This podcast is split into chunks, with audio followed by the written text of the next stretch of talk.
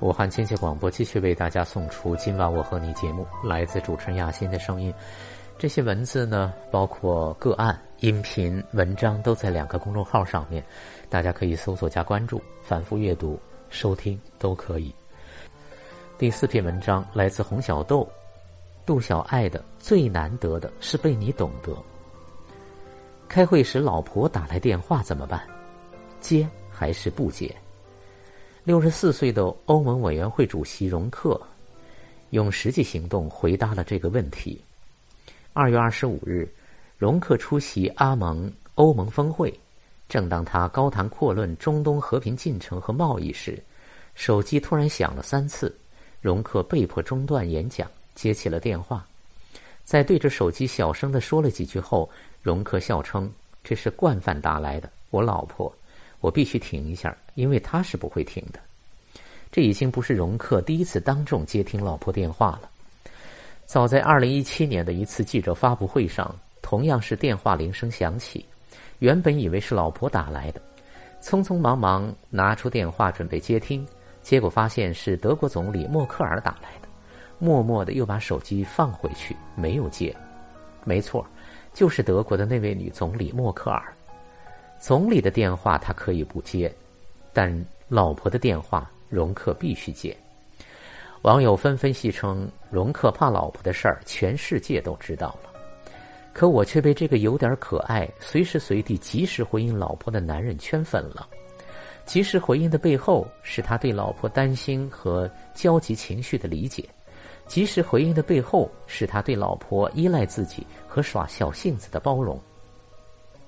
及时回应是给妻子最大的定心丸。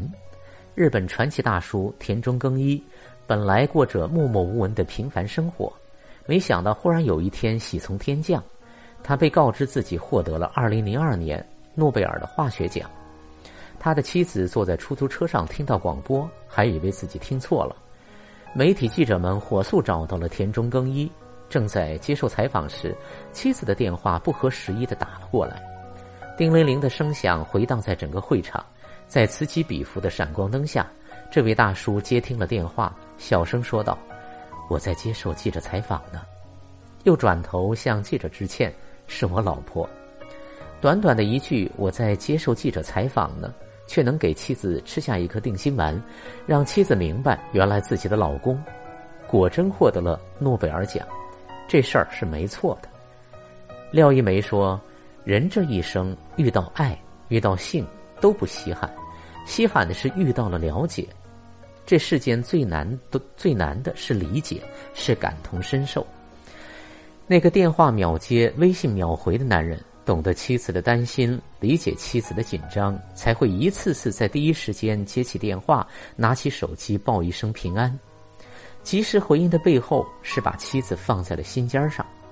可能有人会说：“难道自己正在参加重要会议，也必须接听老婆的电话吗？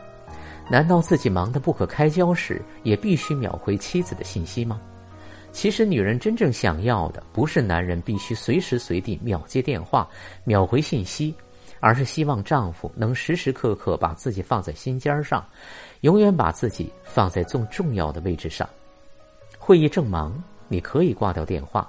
但是可以回一个简单的信息：“媳妇儿，开会正忙，手头事儿多，来不及回信息。那是不是能在上厕所时回一句：‘刚才在忙，等忙完再打给你’？简简单单的一句话，就能让妻子感受到，就算再忙，丈夫也在意自己的感受。”同事老李因为加班赶项目，每天回家很晚，妻子经常打电话来催问：“你下班没呀？几点回来呀？”菜都热了好几遍了，老李忙着工作，只是匆匆说两句，还没准呢，不知道，就挂了电话。回去之后，妻子跟他诉说委屈：“我也不想总打扰你，可我也是担心你。孩子也总问爸爸什么时候回来，而你每次都那么敷衍我。”后来老李想了一个妙招，他把网约车的紧急联系人设置成妻子的电话。这样自己每天几点下班，多久能到家，妻子都能心中有数，不仅不会再一遍遍的催问，反而还能在老李到家时刚好热好饭菜。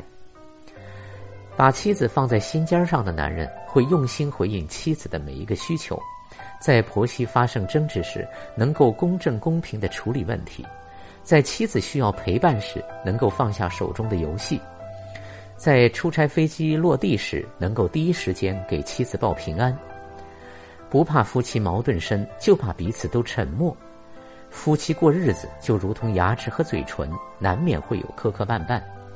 有矛盾不可怕，可怕的是有问题不去解决，对对方想要沟通的需求视而不见，只是一味的逃避问题。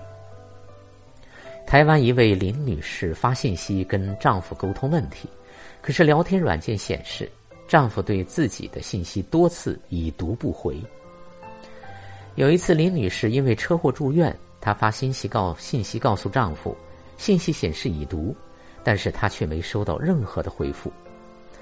数月之后，丈夫才给她发来信息，但内容是关于他们家养的狗，以及通知她收到的一封邮件。对于林女士车祸受伤的事情，却丝毫不提。